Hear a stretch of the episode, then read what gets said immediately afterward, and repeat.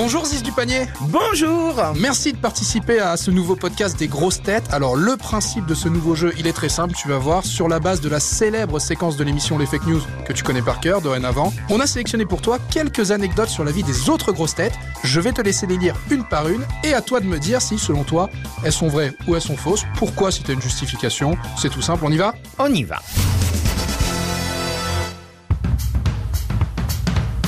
Allez, c'est parti. Laurent Baffy a animé une émission nommée Coloscopie. à mon avis, c'est faux, mais pourtant ça lui irait bien quand même. Hein eh ben c'est vrai, figure-toi. C'est vrai, c'était une émission qu'il a animée euh, à l'époque sur Europe 1. C'était une émission qui au début s'appelait C'est quoi ce bordel? Et toutes les semaines, il trouvait un nouveau nom selon l'actualité, etc. Et c'est une émission qu'il a animée entre 2007 et 2011. Et donc il y avait une semaine, l'émission qui s'appelait Coloscopie. Ah ben, J'avais dû rater cette semaine-là. Seconde affirmation. Alors, la multinationale Google a contacté Paul Elkarat pour qu'il les autorise à donner son nom à leur nouvelle enceinte connectée.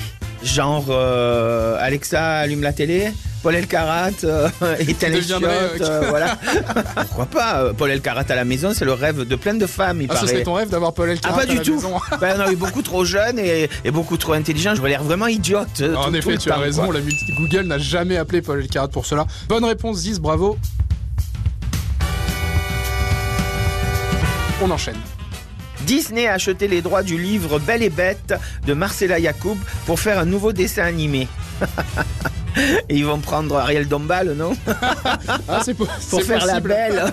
Et Marcella Yacoub, bon, pour la bête Elle fera la non, bête. ce serait pas bien ça. Non, mais pas la bête stupide, la bête mauvaise, parce qu'est-ce qu'elle est mauvaise, Marcella Yacoub. Alors. alors, vrai ou faux? Faux. C'est faux, en effet, tu as raison.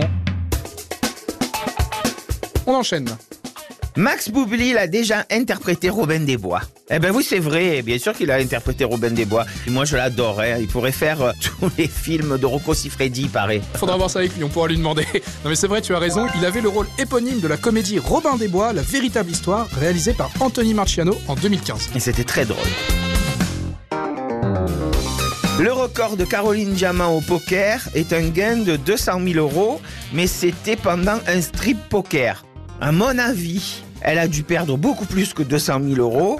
Et un strip poker, franchement, ça m'étonnerait. À mon avis, c'était un poker au poids où on devait peser les candidats et là, elle aurait pu gagner. Non, c'est faux, c'est oui, faux. c'est faux, en effet, totalement, tu as raison. Ça n'est jamais arrivé.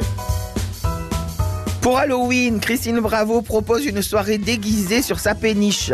Elle sera habillée en pirate avec un perroquet sur son épaule. Elle pourrait faire une soirée Halloween. Il faut juste qu'elle se maquille pas, quoi. Tu irais à sa soirée Halloween Bien sûr, bah bien sûr. Je l'adore, Christine. Bon, en effet, tu as raison. Elle n'a jamais proposé, du moins pas encore, une soirée déguisée sur sa péniche.